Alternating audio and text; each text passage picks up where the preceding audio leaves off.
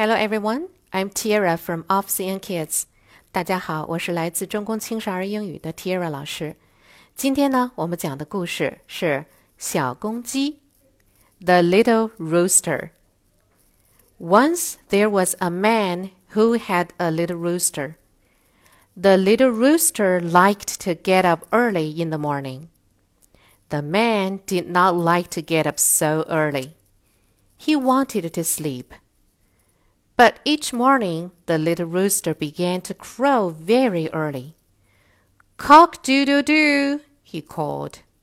Then the man could not sleep and had to get up. One morning the little rooster began to crow very, very early. Cock doodle doo, he called. The noise woke the man up. That little rooster will not let me sleep, he said. I will plant my garden. So he planted his garden. One night the man caught the rooster. He put him into the barn. Now, said the man, I will stay in bed in the morning. Early in the next morning, the rooster flew out of the barn.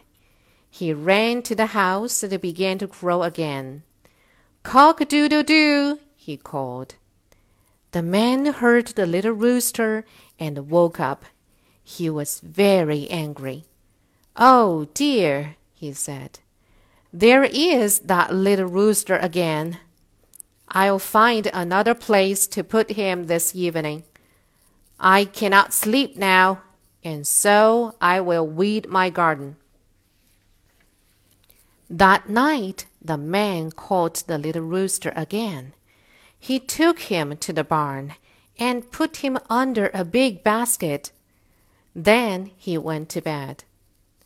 But very early in the next morning, the little rooster got out again. Cock doodle doo, he called. The man woke up. He caught the little rooster again and gave him away.